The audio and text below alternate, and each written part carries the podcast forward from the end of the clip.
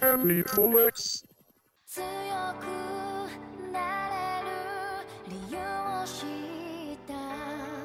僕を連れて進め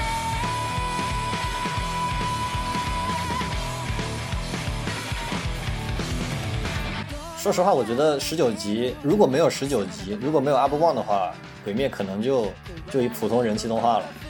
就一普通人气 IP 了。就不会是现象级的了。对，就我这个有点有点唯心主义了。我是觉得 Up One 的那一段作画是硬生生的把鬼灭抬到现在这个地位的。何選んでも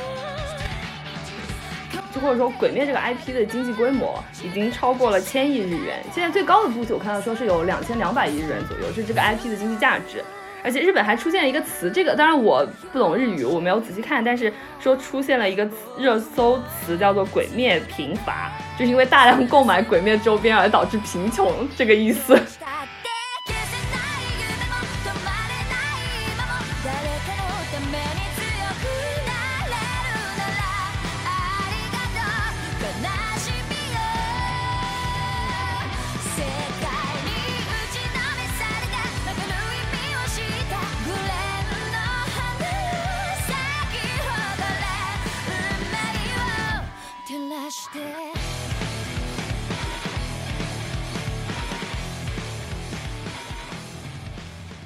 ，OK，欢迎收听本期无情的 Wonder，我是 Brad。我是大布拉，呃，我是羊驼，今天隆重有请羊驼返场，要聊一下《鬼灭之刃》啊。其实《鬼灭》剧场版上映之前，我我就跟羊驼打了个赌，我当时就觉得这个片子肯定没法超过《千与千寻》的票房。当时你说的是超不过你的名字，好吧？我当时连你的名字都觉得超不过，是吗？OK，行，这这脸打的真疼。但是羊驼，你当时就是坚定的认为肯定能超过，对吧？对，是的呀。对，然后今天我们的赌局就算是有答案了。在我们节目上线的前一天，也就是十二月二十六日，最新的新闻显示，《鬼灭之刃》在日本的总票房成绩来到了三百一十七亿，正式超过了《千与千寻》的两轮的票房总成绩，正式登顶了日本的票房冠军啊！日本这个电影市场将近二十年之后，迎来了一位新的影视冠军。全球影视行业受到重创的二零二零《鬼灭之刃》可以说是逆流而上，完成了一个反正至少在我看来不可能完成的任务。那么作为塑料赌注的我呢，反正就有很多疑问啊，需要羊驼去帮我解答一下。当然，我们其实我们三个人都没有看剧场版，因为现在网络上其实流出了枪版，但是我们都没有看啊。对呀，老正版侠了呀。所以我们今天需要解答的问题就是，是什么让这个《鬼灭之刃》这个剧场版最终登顶日本票房？也就是说，我们会从漫画、从 TV 的，或者说一些其他的一些角度啊，帮大家梳理一下这个 IP 它到底做对了什么，让它成为了影视第一。首先，按照时间线来说的话，在 TV 播出之前，漫画它本身是个什么水平？你要看跟谁比了。它一六年底出的漫画，然后这个一六年的销量就不说了，呃，这是衡量漫画的一个这个基本的标准，就是销量嘛，发行量销量嘛。对，对，它一七年的销量是一百一十九万，横向对比一下，一般就是你要进入日本漫画销量前十，你基本上是有一个三百五十万左右的这么一个销量，所以它相当于是连当年的第十名的漫画销量的一半都没到。然后二零一八年呢，它有一个百分之十左右的涨幅，就是涨到了一百三十四万的销量，也不是很高啊。当然是跟就是顶级的，比如嗯不说海贼王了，跟其他的这个，比如说什么小英雄啊这种，或者五等分啊比，你都是就是完全比不上的。但是这中间其实它的剧情有一个很大的一个进展，对吧？它随着剧情的进展，其实漫画慢慢慢慢是有一个上升的，是吧？就因为就是包括动画，就是在蜘蛛山之前的那一部分，其实都都说实话挺无聊的，没什么爆点，对吧？嗯嗯嗯，比较温吞嘛，是。对它作为漫画，它画风也就那样，然后分镜功力也就那样。说实话，分镜功力已经算是比较不行的了。你要是跟比如说巨人啊、跟海贼这种就是大场面拉满的比，那是那确实是有点不应该这么比了。有点欺负人是吧？有点欺负人了，是。对对对，那剧情也就那样，分镜也就那样，所以他在蜘蛛山之前就是一个非常惨淡的一个情况。因为 Jump 的漫画是有那个末位淘汰制嘛，就是读者投票，如果呃排在最后的话是要被淘汰的。所以就是鬼灭在前三卷漫画就这个遇到过这么一个危机，然后后来就是撑过去了，然后撑过前三卷之后，开始蜘蛛山，然后就好起来了，然后就进入了差不多是 Jump 前五名的这么一个水平，也不是前五名吧，在动画开播之前，它基本上就是六到十这个排名。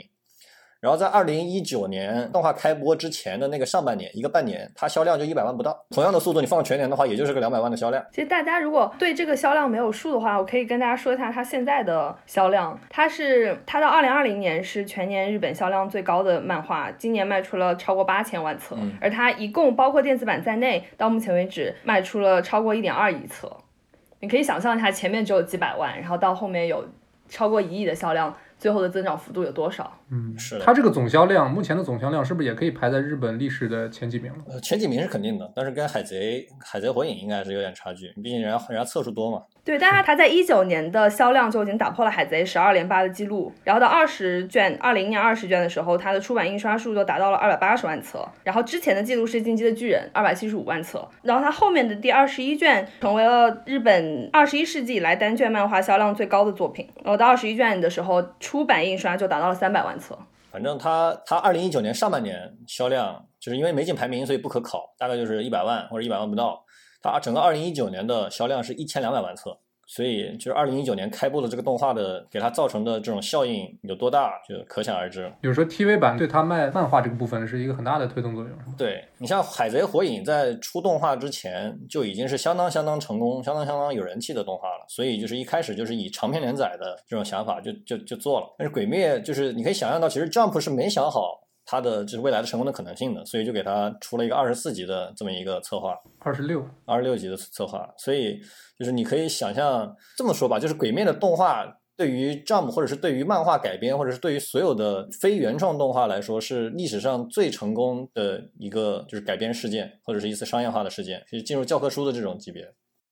就就他漫画之所以能火成这种全民鬼灭的这么一个情况，肯定不只是他动画的原因。就他动画是个好厨子嘛，他漫他漫画这个材料不说是顶级材料，但是肯定是适合所有人的材料，或者是一个非常非常合适的材料。因为他本身这种少年热血漫在日本就是那种大势题材，对吧？但是其实近几年这种类型是，我觉得是就是有缺失的，就是反过来死火海就是 Jump 三要素嘛，友情、努力、胜利，然后加上一个就是成长男主成长类型的这种题材的作品，然后是一个就是制作宣发比较主流的大众化的这么一个作品。死火海就是死神、火影、海贼热度已经下的差不多的时候，就是反而变成了就是大家会产生新鲜感的东西了。就是日本这些不管是动漫也好还是动画的受众，他还是吃这一套的，他还是需要这些东西的。肯定肯定吃的呀，就是人都吃这一套。不管他吃不吃，我觉得起码他这个题材，呃，受众面很广。啊，是的呀。就是你可能小到小学生啊，大到七八十岁的老人，他们看到这个题材都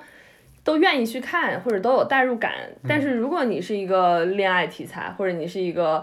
小女生、高中生题材，这个就对排斥了、排除了很多的观众。它跟海贼和火影还不一样，就是它他们那那两个世界观就是完全架空的一个，但是这个它就把故事放在了大正时代嘛，对就还有一些日本的一些元素啊，就传统元素，对对对，这是他这是他火的一个重要原因嘛，就是他真正意意义上的实现了既是民族的也是世界的。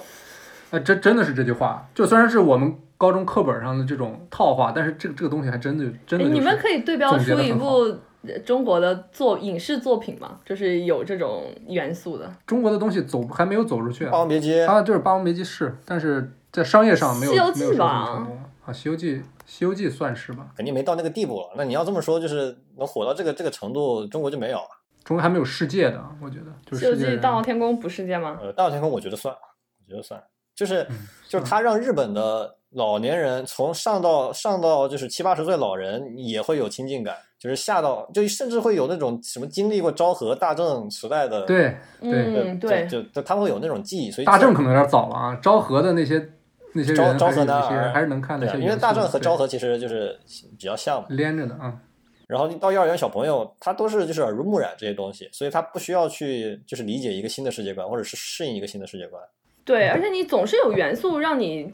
带入嘛。那小朋友肯定就喜欢自己越变越强啊。就是成长然。后有些人可能喜欢家庭元素的，就会有一些它里面有很多家庭元素可以让他们，就他们就吃这一套 buy in 这一套东西。中国的观众他就喜欢，就是你看到什么武士刀啊这种很日本的要素，就是会产生亲近感。他没有他没有搞那种乱七八糟的东西。不过要话说回来，就是这种剧情对我来说，我就会觉得有一点点无聊。嗯，确实，嗯，但是就是一部这么成功的动画就需要这样。你做成攻攻壳机动队，那那票房也就十亿了。就是这这些东西是主流的东西，对啊，你就是你想成功就需要这种这种这种类型啊。或者说你想流行就需要这些东西。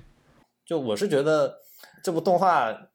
首先它是就是真正意义上的男女老少皆宜啊，就是小孩他看的会有代入感，他会就是就是带入男主这种成长啊，或者是就是砍砍打打杀杀这种最简单的，是产生代入感。呃，男性观众他会去带入就是主人公成长啊，然后女性观众他会去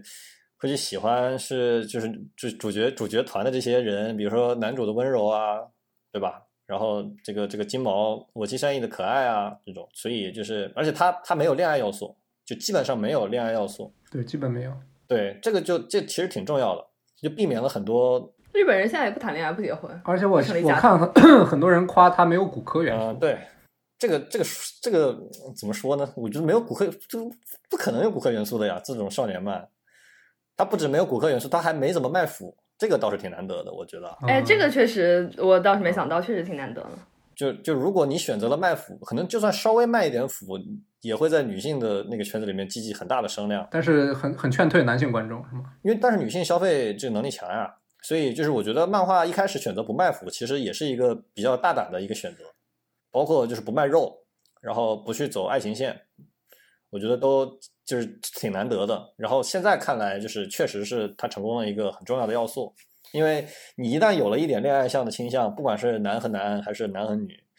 都会避免避免不了你的剧情会被这些东西所左右。然后风评会被这些东西左右，你会有各种各样的什么 CP 党啊、BL 党啊、百合党啊，还是很忠实于它的剧情的。啊，就是很简单，就是简单易懂，好吧，没什么乱七八糟的花里胡哨的东西。就是如果你们看看过《火影》或者《海贼王》的话，就是这个漫画简单到它基基本上就是相当于就是几个主角加上这个小，就是这么一拨人，或者是或者是《海贼王》的那个主角团打王下七武海，就这么简单，其他东西都没有。你像《海贼》和《火影》世界观多大，几百个人物，北面就是算算下来就是正常正经的。比较就是有描有描绘的人物也就那么三十个，对，二三十个，就是正派这么十几个，反派十几个，哎，就完了。就是就是俩公司嘛，俩公司这个俩公司各有一个这个创始人，创始人手下一帮这个中层管理，一帮低级员工，就加起来这么这么三十个人互相打呗，然后过五关斩六将嘛，就你你这边死一个，我这边死一个，登天梯一样的，最后就就就就干上了呗，就是异常的简单，包括他的世界观，然后包括他的就是战斗的设定，说白了就是呼吸嘛，就是呼吸这一套东西。你想火影里面有多少流派？对，就是换了一个说法的，也是那种烽火雷电那些东西，嗯，就是非常简单，你而且就是它的动画的画面啊，虽说就是有很多特效就看起来很酷，但是无非就是砍嘛，你不会有看不懂的，不会有各种什么什么术啊、法术啊、然后火影的什么忍术之类乱七八糟的东西。一个是避免了战斗力崩坏，另一个是就是小孩也看得不累，也也能看得懂，老人看的也不累。中年人社畜每天这个挤挤吧挤十二点地铁回家，看看他们砍一砍，也不会觉得累，就是看着不会有什么压力，好吧？嗯日本人现在就适合这样的东西。其跟中国社会状况也挺契合的感觉。我觉得就是他那个就是鬼的设定，避免了一个洗白的问题。就就少年漫，你难免会遇到这个坏人洗白的，就是某这这种问题嘛，永远会。你这里指的洗白是这个人洗白了，然后加入主角团了，然后继续往前走了，是那种感觉。就不管他加入主角团了，还是为主角躺枪了，还是就就就那样死了，就是终归会有就是强行洗白的这个这个问题所在。他最后其实每个鬼死之前吧，或者大多数鬼死之前，他会有一个回忆杀，类似那种嗯讲一下他就为何会变成鬼。其实最后嗯嗯他的落点都是什么可恨之人必有可怜之处那种感觉啊。嗯，但是他的这个整个设定是合理的，对吧？就是不会这种强行洗白让观众觉得很烦很烦。呃另外一个挺重要的点就是，我觉得主角团那三个人，一个是设定都比较好，没有那种常见的圣母啊，什么因为自己心慈手软导致队友被杀的这种恶心人的团结。嗯对对吧对对对对，就男主是一个非常完美的男主，就是下手的时候也够狠，然后也非常的温柔。哎，对对对，我看第一集，反正他杀，就他还在刚刚参加这个活动的时候，然后当时弹幕就有说这个男主特别会补刀，弹幕说终于有一个会补刀的人，记得补刀的人了。不会有那种水剧情的那种操作。嗯，这一点就是我觉得作者，因为比较女性作者嘛，下手狠。女性漫画作家很很很很，就是一个很明显的特点，就是杀人这个头点地，根本不拖沓。嗯，杀人不眨眼？因为这个这个对这个漫画后期已经变成了从鬼灭之刃变成了柱灭之刃啊，这几个柱我感觉我就不剧透了，反正就存活率比较低啊。对他敢于把这种艰难培养出来的那种对这个这个角色的这种喜喜好，然后嗯，在这个关键时刻一把掐死那种感觉。他他确实就是这这方面是比较好的，包括他就是漫画短短两百话就完结了，嗯这也是你像岸本像所有海都被逼了写了多少话，是他确实是干净利落啊。对啊然后就是主角团的三个人，就是主角是一个完美完美性格，就是基本上是没什么缺点。然后另外两个男性主角，就是那头猪和我妻善逸两个人，刚好是就是少年漫的两个标准模板。就实际上你看了一部漫画，但是你看了三个主角，你看了三部就是漫画的，就是男主的类型。是我记善逸属于那种就是软弱型，就是就是电真四型。就是一一开始他他不想不想拯救世界，不想变强，不想去冒险，然后因为各种各样的因素被动变强，然后找到自己的动力。就你实际上在善意身上就能可以看到这种，然后伊之助就是属于这个这个什么蒙奇 D 路飞这种，就是无脑莽，呃，然后一个开心果，对，就是没什么脑子，对，对，然后就是保护同伴的意识特别强，就是就是这种，然后对啊，伊之助就是就是这就是这种类型，所以就基本上囊括了少年漫常见就是男主类型的，就是这三个人都在这儿，所以你看着不会觉得就是你不你不会觉得单调了，然后会看到很多 pat 就是 pattern 嘛，然后另外就是这个作者，他作为一个女作者是有就是女作者特有的优势的，情感细腻？就他这种小小氛围、小情绪把握的还比较好。他当然就是大的格局基本上相当于没有，但是就是他氛围渲染，就是感情做的还是很细腻的，就不会让人觉得特别突兀。这就比就是很多男性作者要好一些。然后呃，这个具体的名字我就不点了。哎，这个日本漫画界女女漫画家多吗？画少年漫画的高桥留美子，然后那个另一个我觉得这个。哎，说起来有点不公平了啊！荒川荒川弘他画过就是《钢之炼金术师》，哦，那个也是个女女画嗯啊。把钢炼和鬼灭比起来，我就就只能喷喷喷鬼灭了，所以就就不提了吧。我知道，我知道，因为钢炼确实，它不管是在中国还是在日本，那可以说是可能历史排前十的这么一个作品啊，口碑方面。呃，就是对，然后它动画又是骨头嘛，骨头就是我刚才说的那个对，就是就是我刚才说到 UFO 提到的那种，就是硬实力很强的，每一集就是作画都是硬打实打实的强的那种公司，所以他做出来的钢炼就是牛逼。鬼灭它是用制制度方面的优势去降维打击嘛，还有一个就是，我觉得它挺难得的是，作为一个少年漫画，或者是火到一个一定境界的漫画，作为一个老少皆宜的动画，它砍人就是血腥画面还是拉满，就是砍人、砍砍头、砍腿的、砍胳膊的，然后一些恶心人的画面还是该有都有。其实他我第一次看，觉得他尺度挺大的，当然他之后这个尺度更大，我就觉得这个 这个 TV 化之后是不是就有点就是其实跟他整个就是漫画的基调就还还差挺多的，就明明是一个就是中途搞搞笑啊，然后整体上就是人物都很温情、很正派，没啥这种什么黑化乱七八糟的东西，结果他虐待虐人虐的还是就是挺挺挺挺下得去手。挺狠。对，所以就是你小孩看了，就是肯定不会有啥心理阴影，但是大人看了会觉得不会觉得特别无聊。你像什么什么什么路飞啊，就是鸣人啊这种火影海贼传统火影海贼少年漫，他基本上杀的人就可能个位数吧，就除了那种剧情决定他必须杀人的情况，不然他就是基本上是不会给那种杀人的描写就。火影很多人最后吐槽就是他们就死了一个宁次，剩下人全没死，就是最后大战。但这个这个鬼灭这个结局还真是不一样啊，他敢真敢死人。就你当年卡卡西被佩恩弄死了，结果还因为这个观众读者反应太大，给他又弄给他又活过来了。嗯，你这一点鳄鱼就就就做的很好啊，就该死的都都一个没活。女人下手还真是狠啊，当做是夸奖啊。女作者就是下手狠，女作者女作者画这种就是恋爱也是恋爱漫画也是就是恶心恶恶心人。OK，其实如果大家对这个漫画的出版，比如说有一定兴趣，我最近其实碰巧看了那个日剧叫《重版出来》，是吧？然后它讲的就是女主 女主就是一个刚刚入行的一个去出版社，然后她刚刚好被分到了这个漫画这个组，然后就有一些这个日本它漫画到底是如何出版的，如何去筛选的，如何去末位淘汰这些东西都会有讲到啊，可以去了解一下。要不要介绍一下漫画家？漫画家没啥好介绍的呀，提一嘴。唯一代表作《鬼灭之刃》你先读一下漫画家的名字。应该叫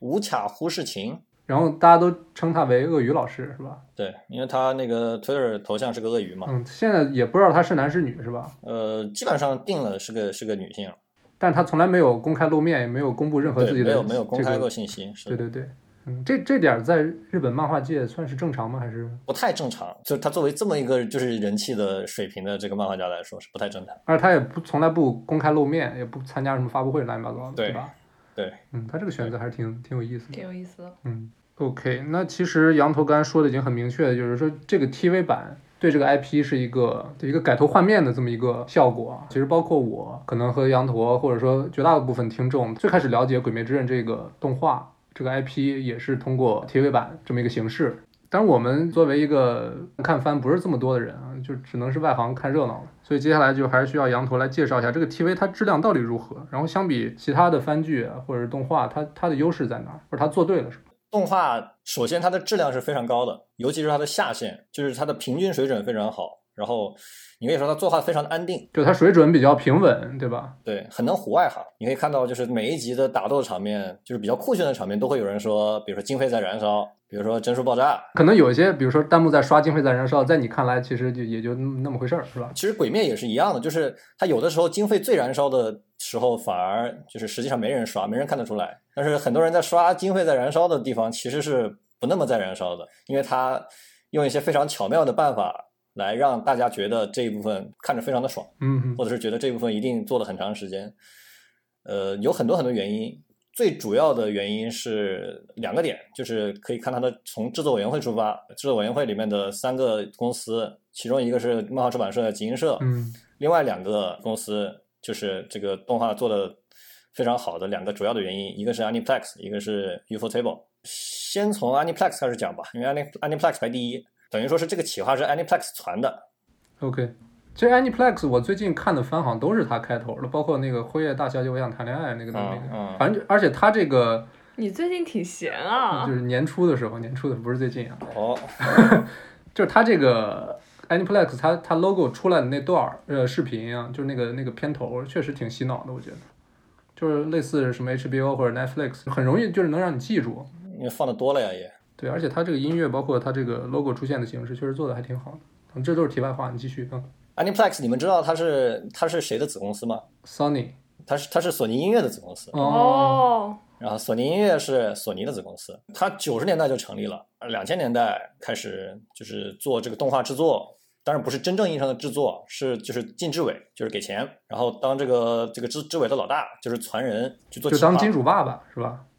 当甲方，对，他也卖碟嘛，卖碟一个比较好的方式就是你参与到动画制作里面去，然后做出好的动画，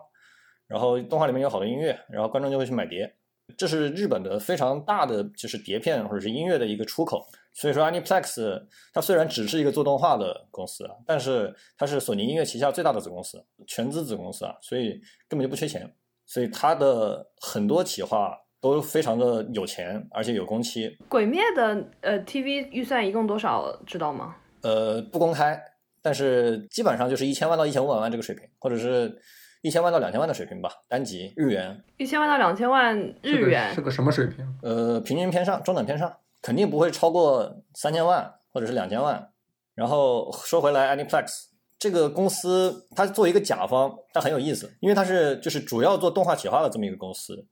所以它的历任社长基本上都是知名的动画制片人，所以它是一个有可能比乙方还要懂动画的甲方，这个就跟其他的甲方很不一样了。你说你如果排在志伟第一的是个就做漫画的，甚至是个做游戏的，甚至是个中国做游戏的，那这个很可能就是添乱啊。比如说你给两倍的钱，但是给三分之一的工期，对整个制作不管不问，根本就对预算和就是工期没有任何的就是监管，你就不知道你手下的人会做出来什么东西。但是 Aniplex 很懂啊，所以它有点像那种项目负责人一样，management coordination 那种类型的。它实际上就是啊，就是 Aniplex 它做自己的拳头产品，就是自己最重视的就是动画的时候，他会派人去现场的，他甚至会给动画公司带人来，就有点类似于你制片方带一个牛很牛逼的原画，帮你给你帮忙。这个等会儿讲 UFO 的时候可以说、Aniplex 的代表作就是现在 Aniplex 是被很多人知道了，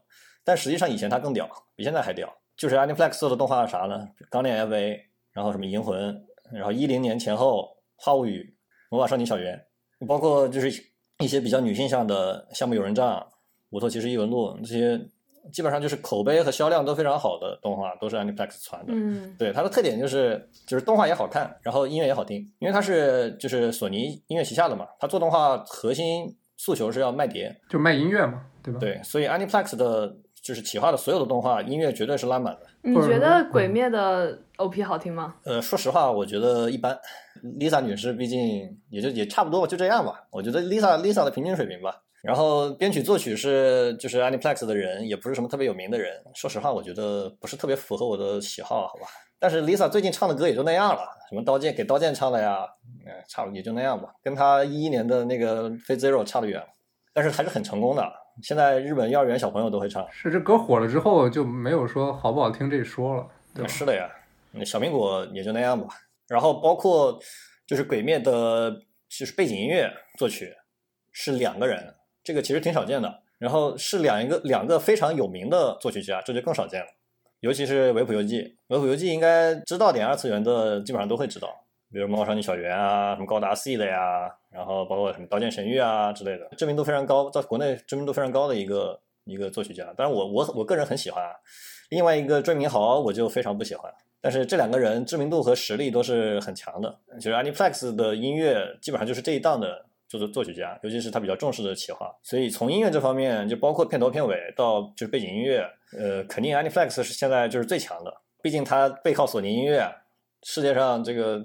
版权资源最大的公司，也是日本的音乐的巨无霸。另外一个你要说到一个原画师，就是叫阿部旺，呃，人称电焊工。现在啊，就是年轻人所知道的动画，就是原画师里面可能是最有名的那个人，就超过我之前说过的什么中村峰啊、什么松本先生啊这种，在年轻人里面应该是就是最有名的了。你要开始说十九集了吗？等会儿再说吧，先先说这个人吧，就是他跟 UFO 是深度绑定的。先讲一下 UFO，你刚刚还在讲 Aniplex，现在讲 UFO 了吗？阿部旺其实是跟，就是实际上他是本质上是 Aniplex 的人，他就他是 Aniplex 的人，但他跟 UFO 深度绑定，那这个人脚踏两只船啊。因为 An Aniplex 它不是就是做动画的，对，UFO 是做动画的，嗯，就相当于 UFO 是那个承制方，是那个制作方。对，相当于 UFO 是拍片儿的，Aniplex 给钱的。这个阿部旺为什么会跟 Aniplex 关系这么好呢？是因为 Aniplex 旗下的动画制作公司 AE Pictures 的前老板跟阿部旺关系特别好，所以当阿部旺在 JC Staff，然后那个 AE 的前老板还在 JC Staff 的时候，他们就这个建立了深刻的就是深厚的友谊。后来那个老板跳槽到了 Aniplex 旗下的这家动画公司之后，阿部旺就会去帮他们帮忙，变成了跟 Aniplex 关系非常好。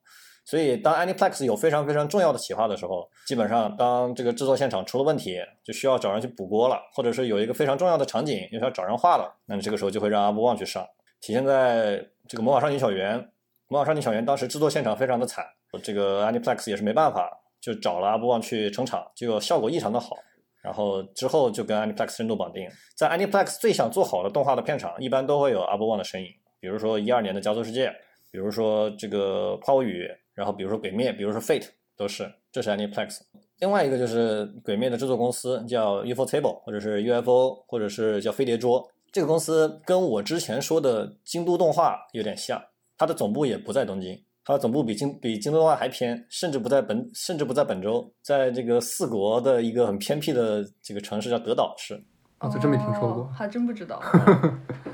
所以它不是传统意义上的东京圈的动画公司。所以就是像我之前说过的，它可以以一个较低的工资去养活实力比较强的员工。然后另外，它也是这个运气非常好的一家公司，因为它接到了一个这个名叫 Type Moon 的这么一个这么一个公司的动画企划，也就是我们知道的 Fate。我查的时候，也就发现他其实主要的之前就是做 Fate。他之前的作品我只知道 Fate。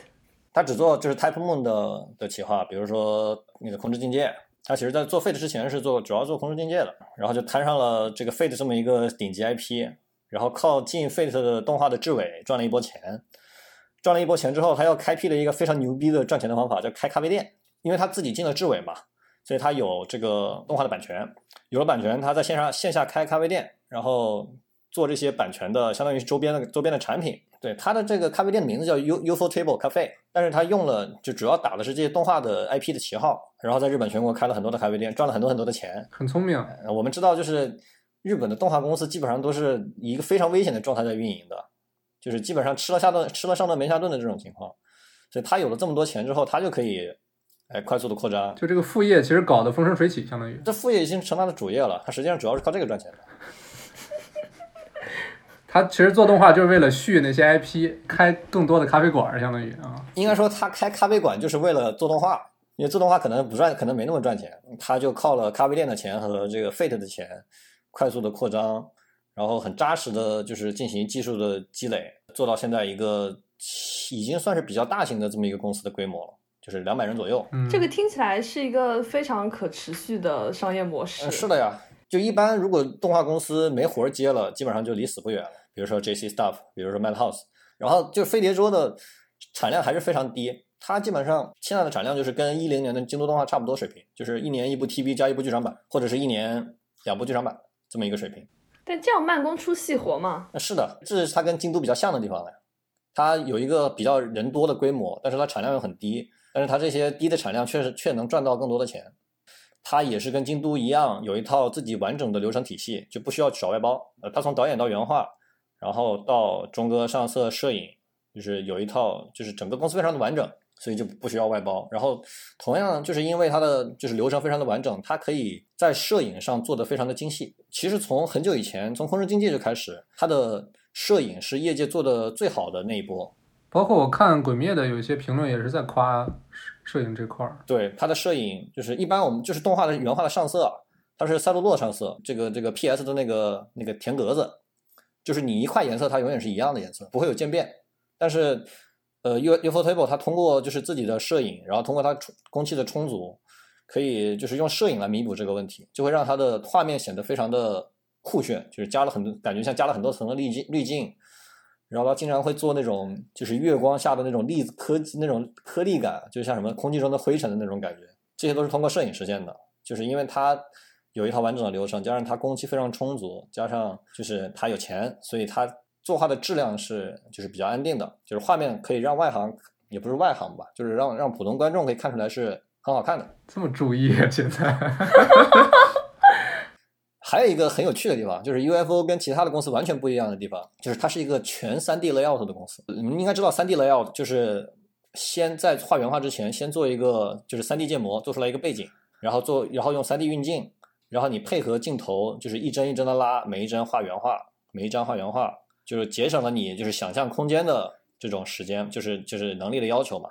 但是 UFO 更进一步，它会把人物也建成 3D 模型，然后把 3D 的人物在 3D 的场景里面进行运镜，做出那种全 3D 的 layout。所以从某种意义上来说，原画师的工作量和工作要求就大大降低了。你只要就是对着 3D 模型把它描成手绘的那种感觉就可以了。比如说它制作环节，这能称之为就是一个更先进的一个创作的。这个不好说，就是我是觉得失去了，就是你可以说失去了灵魂啊。他的人物对羊驼是就持批判态度的不是批判态度啊，它是必然的一个趋势。然后它让动画的质量更稳定了，然后不会出现那种就是崩坏的现象啊。然后它可以实现更多更自由的运镜，因为鬼面有很多运动镜头嘛，包括很多甚至有很多旋转镜头。就是如果你就是 UFO 它的制作人员的实力啊，就是原画的实力是不太行的。它是一个就跟京都动画有点像，甚至京都动画比它强多了，因为京都动画还有佐藤达也、木上义志。因为大神都在东京嘛，对吧？大神不想在小城市生活。对，不想去四国。这个应该是 UFO 自己的政策的问题，因为它跟京都一样是不怎么请外包的。就是《鬼灭》里面的很多就是旋转镜头，就是让 UFO 这帮人就是硬自己硬画是画不出来的。但是依靠了就是 3D layout 的技术，就是让这些镜头成为了现实，这一点是这个非常非常牛逼的地方。也不是说 3D layout 就谁都能用了，它也是这个很很困难的。是它需要需要磨磨合的嘛？对啊，对啊，所以说这个就是 UFO 牛逼的地方了呀。然后 UFO 作画有所谓的这个三个台柱，或者是三个大神，分别叫木村豪、国王昌之和小船井冲。呃，这三个人就是 UFO 的拘束，就是等于说是 UFO 的全职员工。嗯，嗯，就是你在《鬼灭》啊，包括就是 Fate 的所有的 UFO 制作动画，每一集至少都会有他们三个的其中一个出现，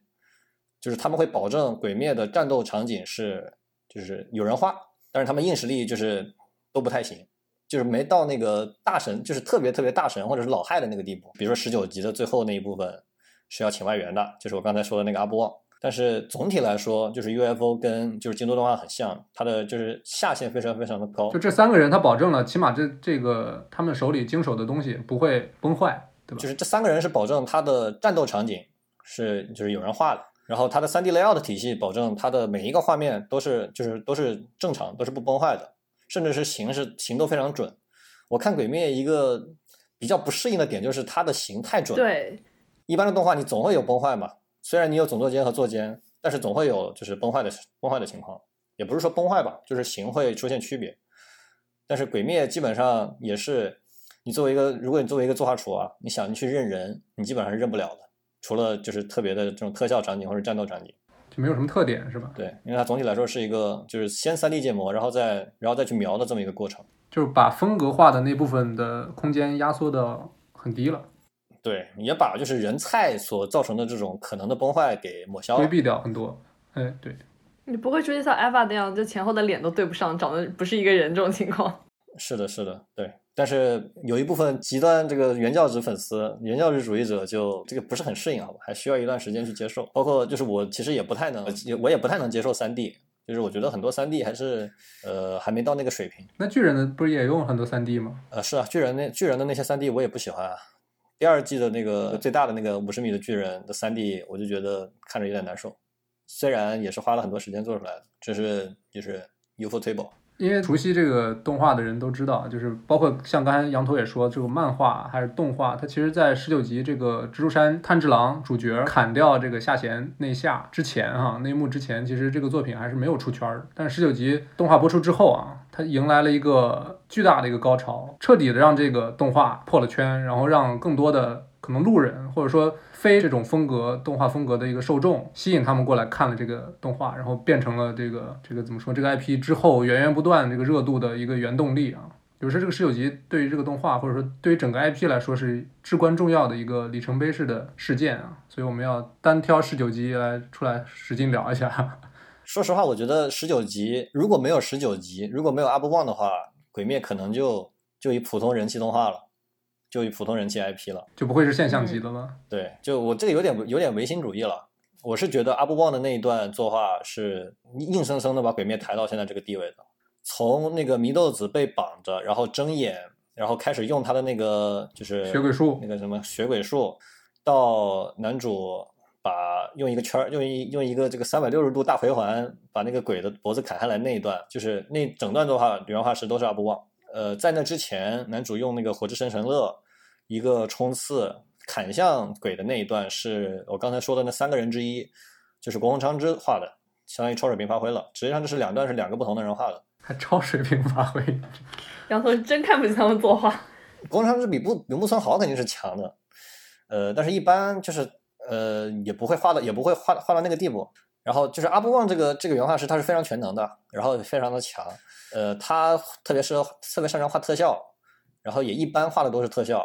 呃，喜欢画那种就是运动中或者是这个比如说刀碰撞产生大量的汁液一样一样的这种特效，然后呃有大量的火花、大量的闪电，然后所以这个被人戏称为电焊工。就他很多就是那种画出来有种特效的感觉，有种后期摄影家的感觉，对吧？确实，他 TV 就是每一集最高光的都是这种镜头啊。你说他们互相回忆啊什么的那些镜头也没什么可看的。区别其实有点大，就是之前就是男主一般是用那个水之呼吸嘛，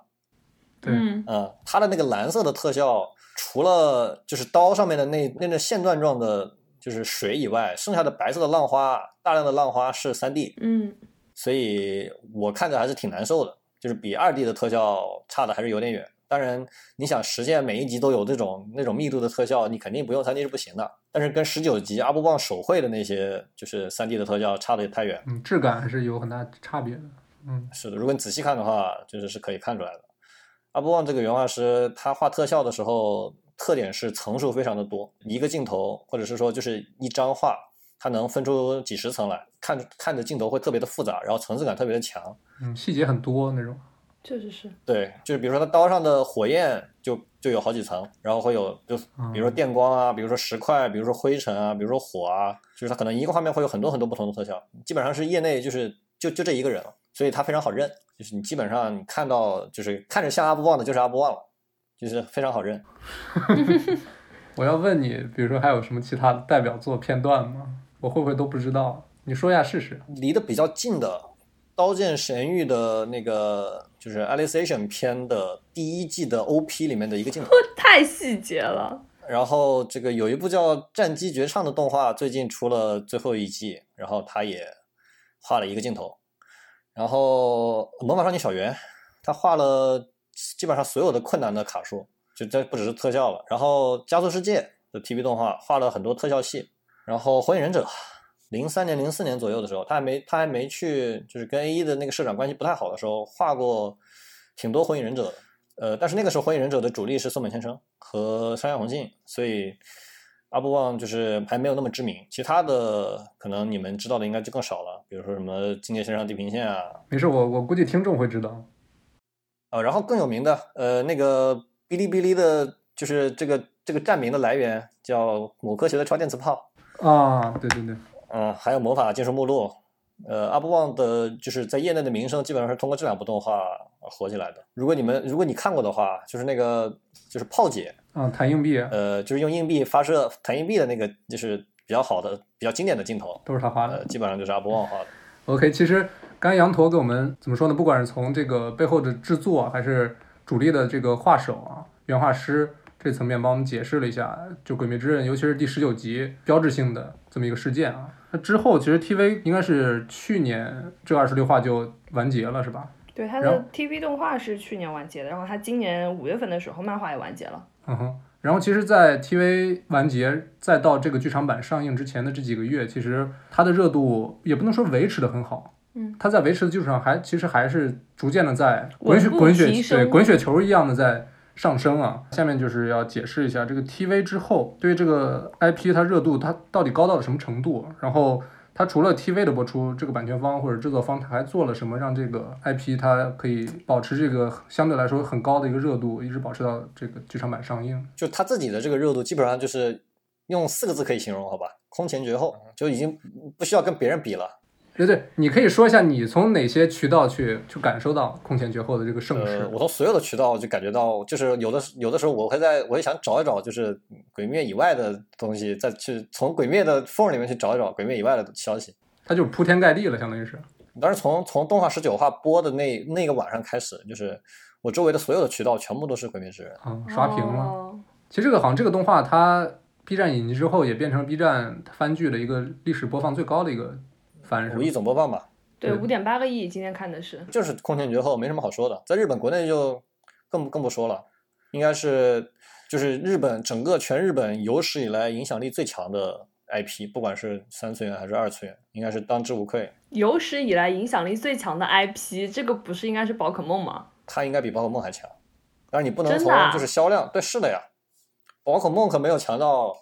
就是全日本的幼儿园小朋友都在都在模仿《鬼灭之刃》的剧情啊。宝可梦它其实是几十年的这么一个积累，但是其实鬼灭它从漫画诞生的一六年开始，到现在也不过短短的四五年的时间，确实很恐怖的一个增长的一个速度。就是二零二零年，全日本的人都在看《鬼灭之刃》，都在模仿《鬼灭之刃》，整个日本的就是消费这个行业都在想着蹭《鬼灭之刃》的热度。就想把鬼灭之刃的元素印到自己的包装上，对吧？嗯，对，甚至甚至不是不用那么浅显，你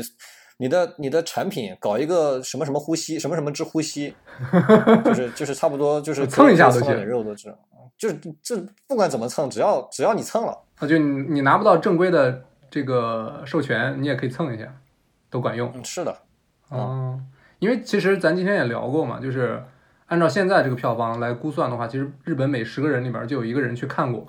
去电影院看过这部这部剧场版，所以是一个很恐怖的就跟。千寻差不多的水平。是，当然当然是有的人会看过好几遍，嗯，那肯定的。但是也有的人没看成，就是他平均来看就是这个这个这个水平。对，我我今天还看了一下他的 IP 联名现在的情况，你们可以看到他那 IP 联名的单子是非常非常长的，而且主要还是在一些日用品、服装啊、快消品这些方面。其实越是这类的联名，其实对他来说是有个正向作用的，因为这些东西对人的生活影响是最大的。你就会看到药妆店呀、超市啊，里面就是全都是鬼面的东西。就是它不不断的在人们面前露出，对各种露出啊，，是的，就是呃，那当然，就是当一个 IP 它可能火到二零二零二零年初的那个水平的话，那它就会滚起来嘛，它就会用滚雪球滚起来，因为你会发现身边的就是你会发现它出现在你生活中的各各个方向，所以一些没有被它影响到的人也会去开始接触它，包括疫情啊，因为就是疫情有居家令，但是虽然日本人日本人这个不遵守，但是就是网站和电视会有点播功能，然后你就可以通过这个点播渠道去看到《鬼灭之刃》，就是你一家人待在家里，你需要看点东西嘛，然后《鬼灭之刃》就是一个不二的选择。对，其实我也是类似这种情况，也是年初的时候，确实在家里待的太无聊了，然后这个东西又这么火，所以就拿出来看了一下。它除了快消品之外，其实它在我看来，基本上所有的领域它其实都有联名，包括像游戏啊，然后像一些数码产品这些东西，其实就它渗入到你生活的方方面面。那除了这些，其实像什么这个常规的那些，比如说 cosplay 啊，或者是卖玩具、卖手办什么的，都不用说了，对吧？其实我在国内其实也参与过一些，比如说动画电影或者是院线电影的一些营销或者宣传。其实《鬼灭》的它这个情况，真的就是像动画的一个制作方或者出品方他梦寐以求的那种状态，就是群众都是自发的，你不用去硬炒什么社会热点这这那的。当然，它有个 TV，然后会去加持这个剧场版这个电影嘛。就他把这个动画电影它常规的上映之前能做的那些营销、那些宣传、那些事件，借助这个 TV 它本身这个热度，顺理成章的都做成了，而且做的都比他们预想中肯定要好得多啊。就就到 TV，就是经过 TV 这这一番这个引爆之后，其实实际上就是他们宣发就是按部就班，你你只要别别没做就行，你没做就会被骂。就引一下流就行了。其实讲到剧场版，我觉得我们可以讲一下它剧场版现在究竟火爆到什么程度。可以，我们都知道它现在的票房已经是日本影史票房的可以说是冠军了。可以说冠军，早晚的事儿了。对，到十二月的第二周，它的观影人次已经有两千两百五十三万，日本一共一亿多少？一亿五千万？一亿三千万？日本一共一亿五千万的人口，大家可以想象看这个比例有多少。然后它连续九周都是票房冠军。其实，在《鬼灭之刃》它的票房引爆之前，你们知道全球今年票房最高的动画是什么吗？动画对首先肯定是国内的是姜子牙。啊，姜子牙，嗯，哦，那那那太正常了呀！我就是在想，就是就是疫情之后国内出了什么动画，那只能是姜子牙了呀。对它现在的全球票房大概在两点八个亿美元左右，姜子牙大概是两点四个亿。然后它在开画的时候，其实就是日本开画影史日本开画成绩的第一名。然后首映三天拿到四十六亿日元的时候，也是当周全球票房的第一名。当然也是跟今年情况比较特殊有关啊。而其实今年日本疫情好像有一些反复，所以它正常能走进电影院的那那些日子，好像比中国要少得多，是吧？对，其实这个我可以给大家一个数据，就是《鬼灭》是在十月十六号上映的嘛，然后在《鬼灭》上映一个月之后，十一月十八号，日本的单日新冠确诊病例首次突破了两千人次大关，然后后面就逐步在增长，现在已经突破了三十万例，然后。今天就是我们录制当天，十二月二十三号，日本的单日确诊还有两千两百多例。就是在这种情况下，它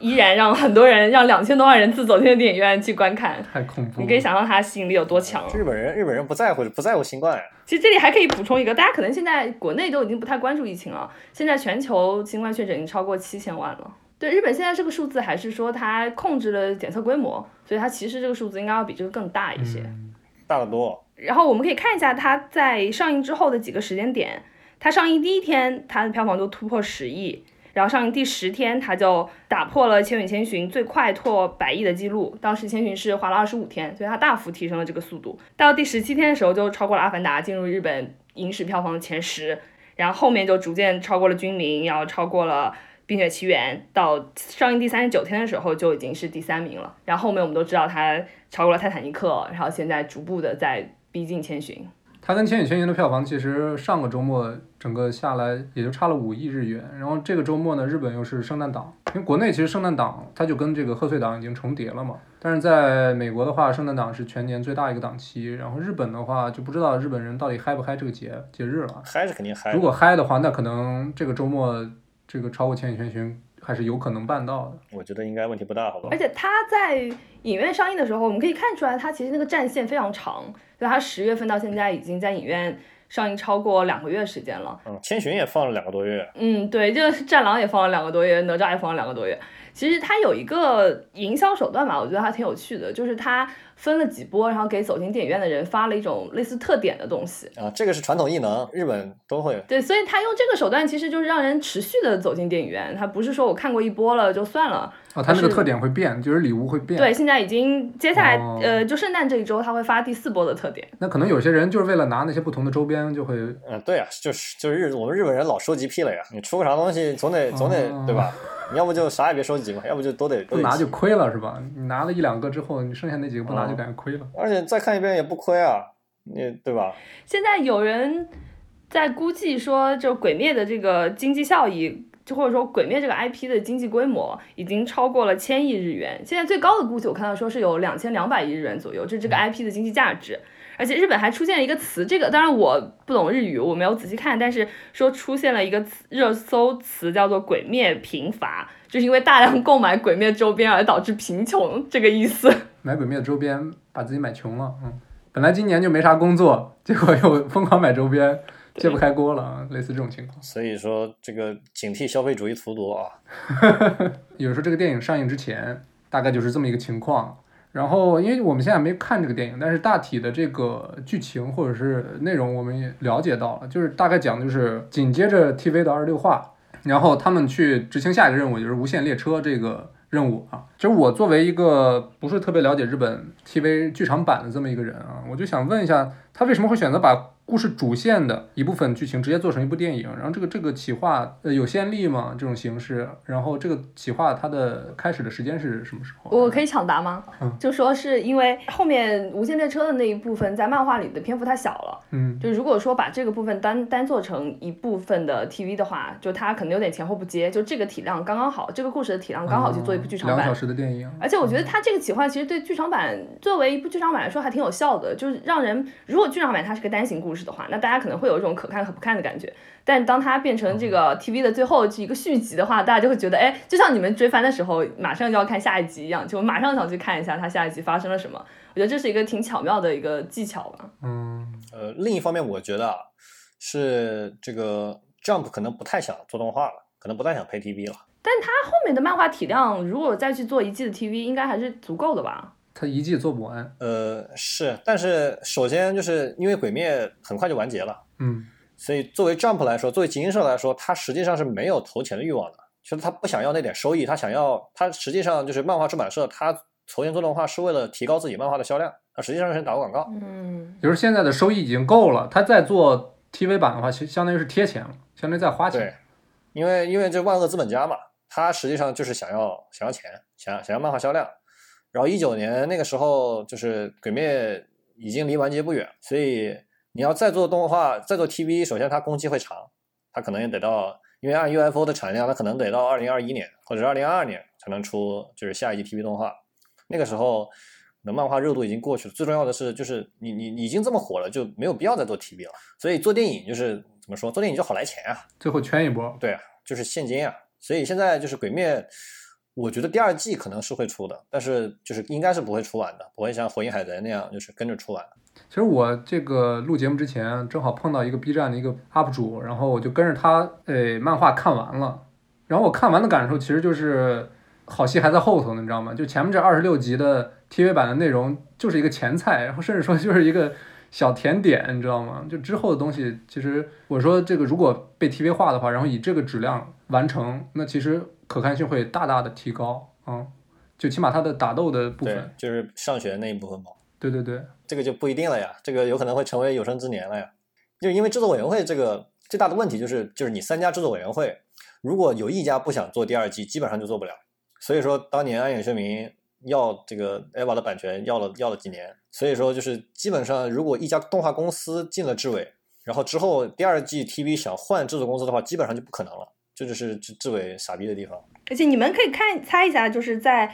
呃《鬼灭》之前，今年日本的票房冠军，电影票房冠军是谁？我我知道，就是我是大哥大那个剧场版，对，是我是大哥大的电影版。对，就我确实没想到，因为那个剧确实很火，那个剧我我看了，我确实挺挺好笑。对他今年这个票房就是爆炸，也是跟那种优秀动画电影的缺失有关系。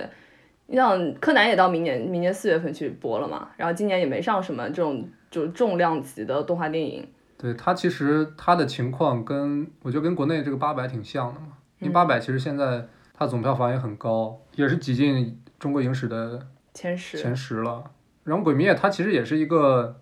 你不能管它叫救世之作吧，它确实是在一个很艰难的时刻，然后它本身题材又很热血，对。它是个热血漫，剧情嘛又是一个啊，这算剧透嘛？又是一个牺牲小我为了大我的这么一个剧情，所以整个就感觉跟疫情又有所呼应，然后又感觉可以激励日本的国人，所以就整个就他需要一个他需要一个情绪的出口。我觉得日本人日本人对这个疫情，啊、他可能是就在家里跟跟跟家里人待多了有压力了，就是就是日本人在家里待的也憋屈了，憋得难受了，他就没看电影了。然后刚好这个时候鬼灭又来了，所以之前就是有一个 EVA 的，就是国内的一个画师啊，他在微博上说，就是他觉得如果 EVA 和鬼灭档期调一下，EVA 也能也能差不多。你说《EVA》最后一部剧场版是吗？中啊？对对，就是他说如果 EVA 是就是今年十月份上，也能跟鬼灭差不多。我觉得这个我他过百亿是有可能，但是你要嗯真冲影史第一，那确实有点悬。呃，我觉得明年 EVA 也还是有希望冲对，因为 EVA 今应该是明年一月二十三号上是吧？很快了，哦，那就不到一个月了，很快啊！刚好一个月啊。就我们拭目以待啊，刚好。我觉得这个区别跟八佰的区别是，就是八佰这种战争类型片，其实在中国不是一个必需品，但是你像日本的动画电影，这个就是日本的中流砥柱啊。没有，我觉得八佰它它所传递的那个内核在中国是硬通货。对政治没那么敏感的，就是普通观众来说，就是嗯，就战争战争这个类型，当然不是就国内特别流行的这么一个东西，但是它所传达这个，不管是保家卫国也好，还是这个这个怎么说呢，爱国情民族，大义啊这些东西，我觉得还是国内的硬通货啊。但它不是在这个这个具体的立场上面有点问题吗？对，那个就是题外话。后话那是题外话，嗯，你们觉得这部剧场版会引进吗？肯定的呀。已经确认要引进了吗？对我看的新闻是确定要引进，然后之前都已经过审了，但是因为我当然我不知道这个新闻它这个真实性啊，因为之前有个好莱坞进口片儿叫《怪物猎人》，嗯哼，然后前段时间莫名其妙出了一个跟那个出了一个辱华的，对，呃然后好像听说有些片子又就打回去要重新审，跟那个没关系吧？那个这个，我记得十一月份就就说，就是有人传说已经确定了。当时之前有个假新闻，对，之前有个哦对对对假新闻，那个那他最跟怪物猎人那有啥关系，我就不知道。但是肯定是肯定会上国内。对，肯定会上，因为这个东西你想想象一下，中国这些片方啊，都要抢破头啊，抢到就是赚到。就是行走的钱啊，对啊，是的其实。我看了一下，就是在中国之前引进的比较多的那些片子的引进方、发行方，当然柯南的那个发国内发行方新华创新创华吗？对变了很多次。在一八年的那部 M 二十二的时候是华策，华策直接从 TMS 那边买的国内的放映权，然后后面华夏也有放过，不是，但是大部分的在呃新创华。不是它引进片，它都是要经过中影和华夏去走这么一个流程，要批，然后买应该不是华夏去买，也不是中影去买，挂的名头都是中影引进，对对华夏发行，都是这样说嘛，对它吧？具体的这个引进方、中影发行方中影都不是这俩。不是中中影是会引啊，进中影也。会，对对对，中影也会，但是华夏一般就是那种挂名的。新创那个那个柯南的国内版权是在新创华那儿。在新创华，连 EVA 都在新创华哎，这新创华就这俩，基本上。啊，对，其他还有那个还有初音未来也在新创华初音未来也不出电影啊。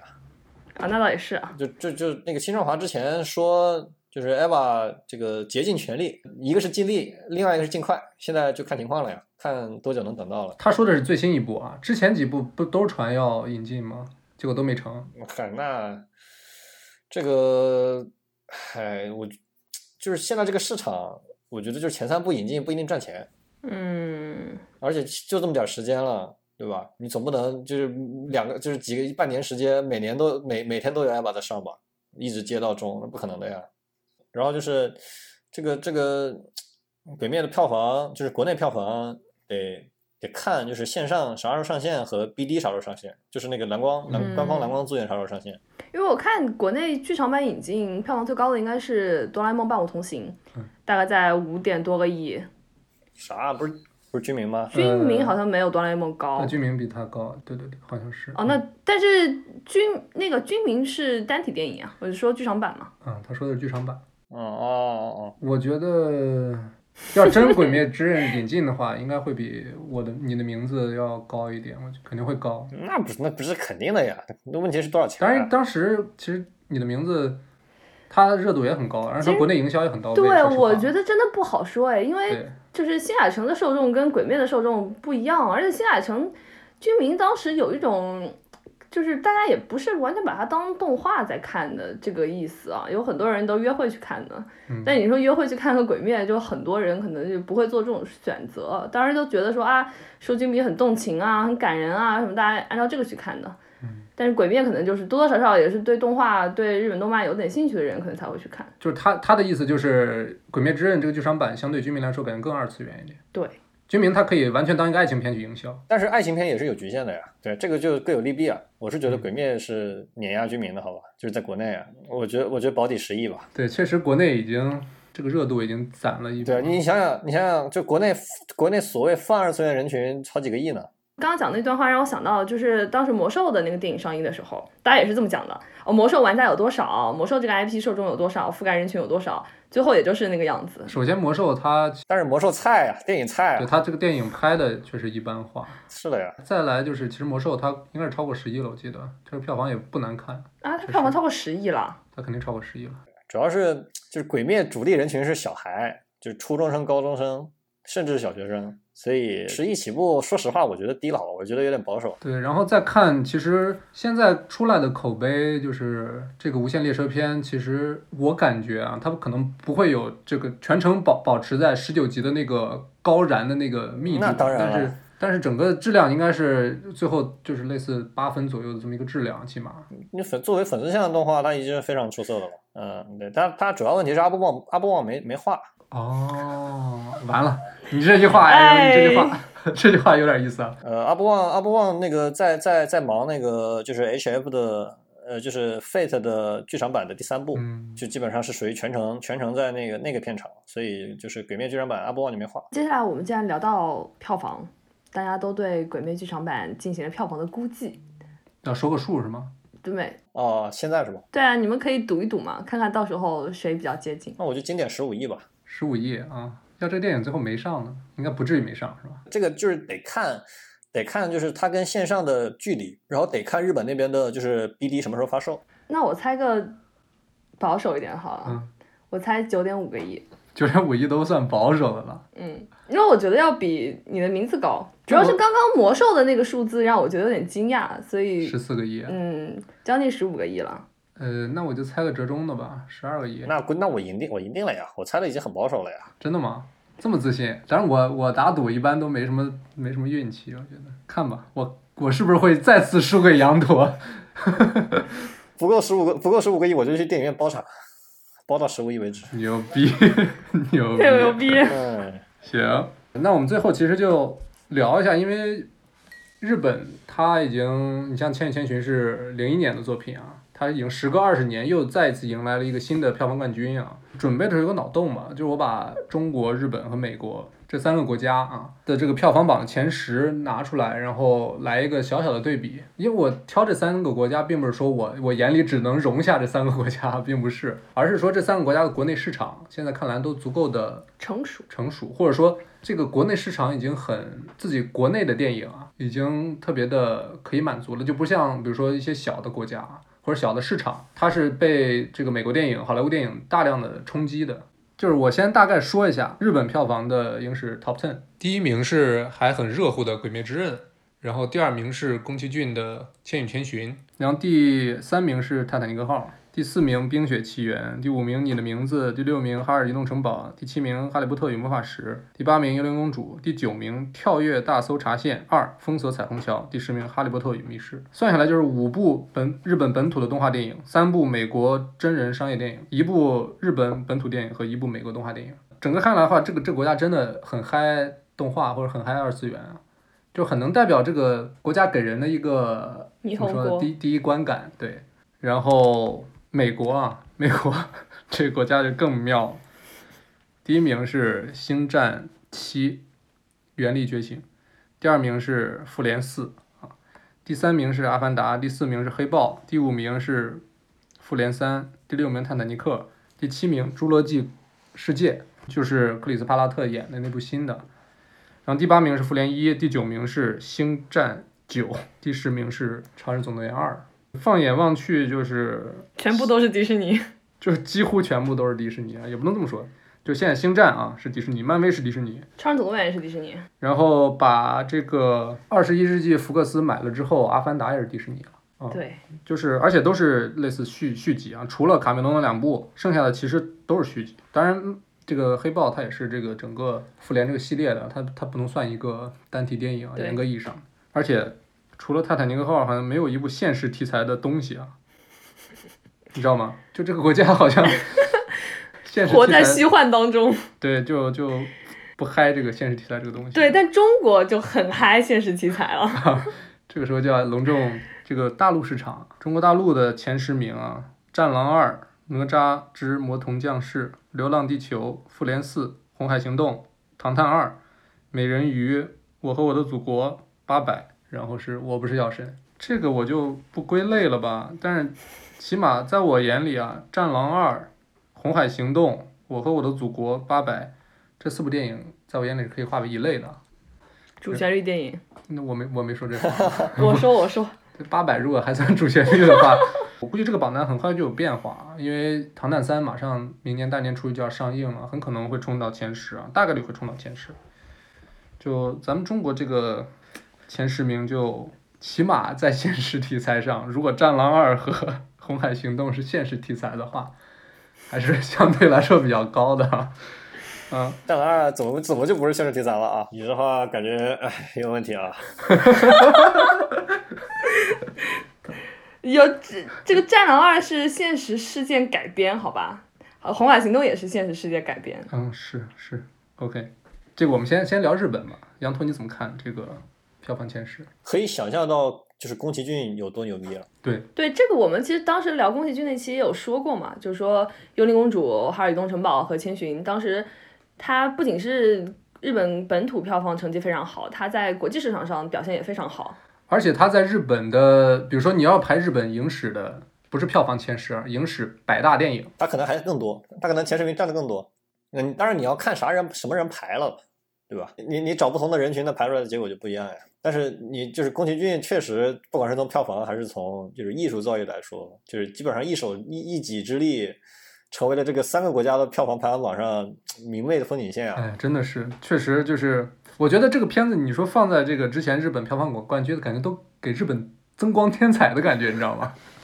就鬼灭。也还是，鬼灭也是。你你要是把宫崎骏从这个日本历史上去掉，那你这前十名可不只是三个，你得把四个都去掉，甚至五个都得去掉，你得把那个你的名字和天气之子也去掉，对吧？我们之前讲过，就是就是吉卜力和宫崎骏对于你的名字有什么间接的影响，然后没有你的名字就不会有天气之子，对吧？那那日本这个历史上就前十名票房就不会有这个这五部动画了呀。是，其实日本前十还有一个比较呃突出的特点，它有两部《哈利波特》，我也挺没想到的。就日本人他很嗨这个东西啊。啊，是的，像当时《冰雪奇缘》，我记得在日本的票房也也奇高啊，现在直接是第四名。看日本人他一是他不太喜欢看真人电影，对吧？他不爱看真人拍的，就唯一那一部是一个日剧的剧场版，就是很很火的一个日剧啊，当然我也没看过。然后剩下的其实都是一些奇幻的类型，对吧？哈利波特也好，宫崎骏也好，鬼灭之刃也好，全都是奇幻的类型电影。所以有可能就是日本社会实在太压抑了，就他们不愿意看现实。你说每天都已经苦兮兮的，我还去看苦兮兮的片子，人家不愿意干这事儿。他们进电影院就是想寻求一些真空世界。不是你你你拿中国和美国的比，美国也没有现实题材啊。要是你让日本拍战狼，他拍不了呀，他人家没有军队咋办呢没？有军队咋办呢？你跟军队有什么关系？就拍不出战狼啊！你这怎么骂人呢？自卫 队又不能去撤侨吧？有道理，有道理。自自自卫队又不能撤侨啊，对吧？你得有军队才能出海啊。然后无非真人题材就是就是往那个就是文艺向的嘛，然后历史向的嘛，这些就是我们说电影票房，就是中日美电影票房这个核心点在于小孩，你拉不到小孩进电影院，你就票房高不了。就包括《战狼》，就包括《鬼灭》就不谈了，《千寻》也不谈了。然后美国的好莱坞《哈利波特》，你你都是就是能吸引小孩的才是最核心的，才是最牛逼的呀。在在吸引小孩的基础之上，还能吸引大人，那你就是前十了。我是我是这么个这么这么想的，好吧？美国的话，其实我觉得美国其实最大的特点，一个当然是迪士尼啊，但是迪士尼因为现在是巨无霸嘛，嗯呃，都是它的也有道理。其实美国我觉得最大的特点是它其实 IP 向的，嗯就是你想它，呃，复联四部，星战前传三部，后传三部，然后正传三部，加上四部外传，有这么多。然后你整个 MCU 漫威 MCU 系列有二十多部嘛，然后加上像其他的《侏罗纪公园》也是续集。是其实除了《阿凡达》跟《泰坦尼克》，其他的都是有前前后后的这些片子。是我看完这个，其实我的感觉就是卡梅隆还是挺屌的，那是那是的呀。而且这两部其实都是他自己编剧的啊，就感觉就是这个人还是有点东，不是有点东西有点东西啊。当然了，卡梅隆呢？就你像这个《星战》和《复联》，他之所以是一两一二名啊，那是积累了多少年的这个苦心的经营和这个这个个粉丝的积累。我也想说，就他其实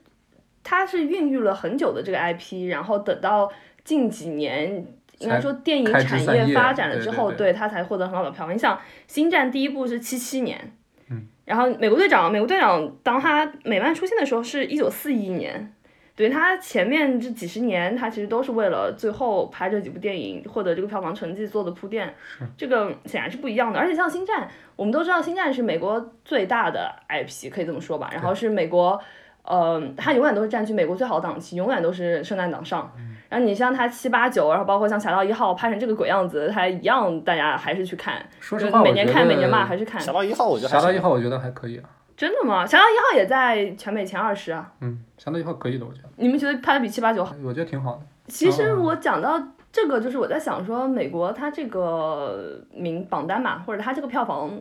就是看起来它可持续性就没有日本的那个榜单那么强，你知道？一方面是它迪士尼占据了很多，但是你说迪士尼近几年有没有竭泽而渔的这个倾向，其实大家也在讨论嘛。对，星战其实已经出问题了嘛。对啊，呃，第二个是你，对你像漫威复联已经出到四了，你说复联出到八的时候，它还能会有这么好的票房吗？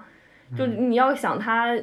它这个单体的独立电影，它能做出什么样的成绩？好像暂时近几些年就看不出什么苗头。对它，它更新的快，反而是个好事儿，在我看来，其实。对，更新的快是好事儿，所以它这个榜单我就觉得，你看不出这个市场有什么很大的活力。就是有点无聊。对对然后美国又是一个没有传统文化，只有流行文化的国家。对，星战其实已经变成了，感觉在美国的感觉就是跟咱们这儿四大名著似的，跟《西游记》一样。对就那个在文化里的占据的地位啊。呃，《超人总动员二》挤进前十，我也觉得因为《超总动员一》的口碑其实特别好，哦，我觉得就就对我我当时去看也是因为一太好看了。对一太好看了。然后二的话也是一个时隔十几年的一个续作，还是挺那个啥的。导致我看完二出出来我都不忍心骂。对，哎，所以其实他们前十还是有一部这个动画片，大家的前十都有动画片。嗯，那该有的讲道理该有的呀。那最后就是中国的，中国的 中国这个榜单比较明显，就是嗯，有无形的手在推动啊。我自己是觉得，这这些电影它肯定是有一些其他方面，不不完全是市场原因，然后造成了它的票房。然后另外一个方面，我觉得就是最高票房的这些，多多少少它有一种，它票房高了，大家就更愿意进电影院的这个感觉。那都是这样都的。对你都这样嘛。像战狼、像哪吒，就是像我爸妈他们听到，哎，这个票房很高，我都要去看看它为什么票房这么高就。纳闷儿是吗？其实我看《战狼二》也是这个心理因素，因为当时还在电影行业工作嘛。你觉得，我天呐，一部电影都超过四十亿票房了，这有点太夸张了，都我得去看看。对，就这种。但绝大部分人都不是抱着这个心态去的，就绝大部分人他他不是出于好奇啊，他是出于就是推荐啊。嗯嗯是，哪吒哪吒就不让你点评了吧？哪吒我可以骂，好吧？不会吹是吧？不能吹也。吹也可以吹啊其。实哪吒是就是非市场因素，我觉得最明显的一个片子，呃，可能祖国是另外一部吧，因为哪吒他最后冲五十亿，其实是等于给他设的那个目标一定要冲五十亿，他过了五十亿马上就下线了。是吗？对，所以这些东西，但是他前期你说他三十亿或者四十亿，他可能都是市场因素，但是他最后能不能冲到这么高，我觉得值得商榷吧。但这个这个这个事儿其实对国产动画电影不是一个坏事儿嘛。那这不是大家看到天花板了。这你三十亿票房了，还还还还能是坏事？那那只能说多来点这种坏事。但是哪吒这个片子，就其实非常典型的能反映中国动画的现状，就是直接跳过日本那一步。就直接跳过二 D 这一步，跳过那个早期迪士尼，就是二 D 的迪士尼，直接转到就是对标三 D 迪士尼，这个就是只能说是必然的，好吧？从另一个侧面说明了，就是日本动画、日本二 D 动画能形成这么一个规模是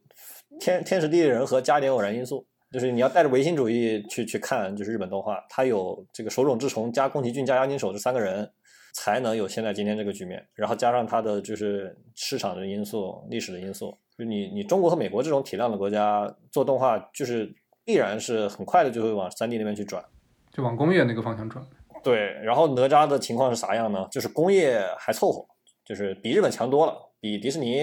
差的不止一点半点，但是反正在赶，就是能看到肉眼可见在进步。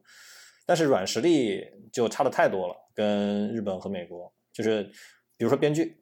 对吧？就是就是中国国产动画电影，不管是电影还是 TV，编剧基本上没有正经编剧，就是国内没有就是动画编剧这个这个这个职位。而且他很爱就是取材于中国传统的那些传说也好，故事也好。这个这个倒挺正常的，因为你一开始就是你哪吒做做到这个地步，你得保本啊。你想保本，那你对吧？你看姜子牙也是，中国传统文化是无尽的宝藏呀。是就是他肯定能保证你不亏，做的能能赚到啥程度，看你自己做的咋样。但是反正就是国内动画是没有正经编剧的，所以就是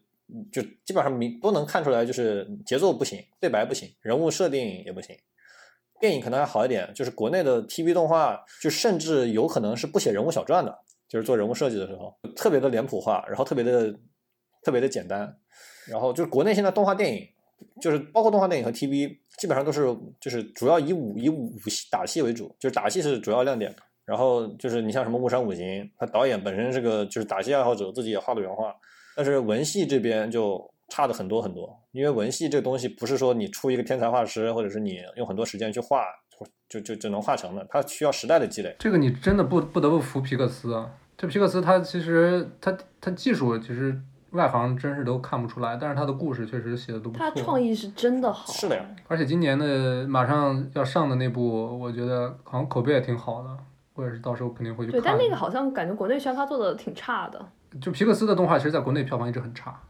就除了那个 Coco 那个不是挺好的对，除了 Coco，剩下的都《疯狂动物城，疯狂动物城》是迪士尼的，不是皮克斯的。我说皮克斯那些，皮克斯是迪士尼的，但是皮克斯是皮克斯工作室单独算的。就它的剧本也是工业化的呀，它的这些精巧都是工业化的精巧，就是水平非常高啊，导致你看不出来它是这种它是这种流水线的产物，优秀的流水流水线产物，包括从分镜作画也是一样的。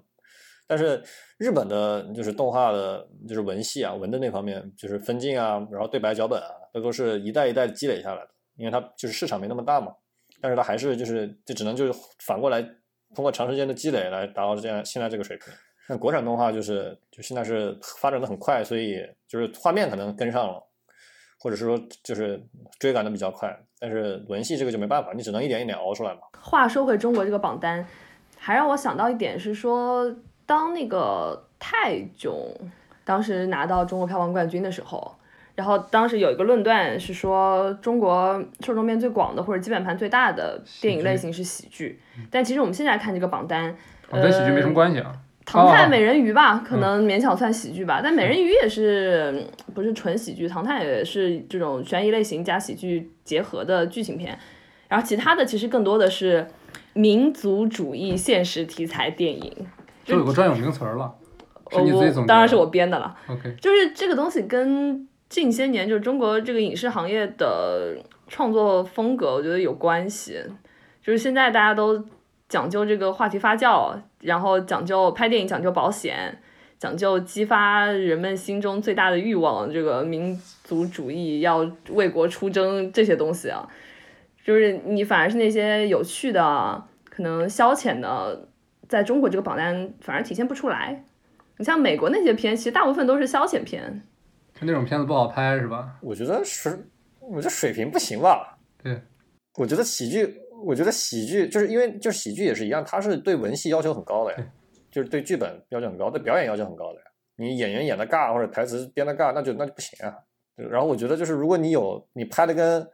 虽然不说《流浪地球》和《战狼》拍的多好吧，但是你哪怕是有就是工业上流就是水平上，就是你的文戏水平如果能跟得上《流浪地球》的特效水平的话，那我觉得也是很有实力的。对，你看中国人就嗨这个点。你想那个《流浪地球》它出来的时候口碑好，就是说它是打开了中国科幻电影的纪元，然后说它这个工业水平很高。然后哪吒的时候也说它是国漫的水平很高。然后包括像拍拍八百，我们也说它战争戏拍得很好。其实就是你总有一个点，好像是让人觉得你有突破了，感觉为国争光了，你觉得很骄傲了，大家就愿意去看。因为现在确实这个电影行业，如果对标美国的话，对标好莱坞的话，还是落后的嘛，在工业方面。那当然，那那当然。然后这个又是比较好追的，就是怎么说呢？你画面相对来说，相对来说比那个就是内容方面要好追一点，对而且只审核方面不会有问题嘛，就是就就没有投资风险嘛，就肯定投资方他他至少要最最最最最最就是初步得要求你这投下来的钱得能出水花嘛，能拍出来，能能上嘛。没错。其实聊到现在，我们今天从《鬼灭之刃》登顶日本票房冠军这个点出发啊，聊了很多内容，不管是这个 IP 它成功的原因也好，还是对中美日三国的票房前十的一些闲聊也好，其实确实在我和 Debra 看来，《鬼灭》的大热可能是即将过去的这个艰难的2020年发生在电影行业中最重要，可能也是最正面的事情之一啊。呃，最后呢，也希望国内的鬼灭粉丝可以尽早的盼来这部电影上映的消息。当然，这里也替羊头说一句啊，也希望 EVA 最后一部剧场版也能早早的引进中国。OK，感谢收听本期《无情的 Wonder》，我是 Brad。我是黛布拉我，是羊驼我，们下期再见。希望我们还会有第二期的《鬼灭之刃》。当然就是希望这个电影能如期啊，在国内上映，然后我们到时候肯定会第一时间给大家带来这个观影感受是吧？新鲜的影评。哦嗯，对对对。拜拜。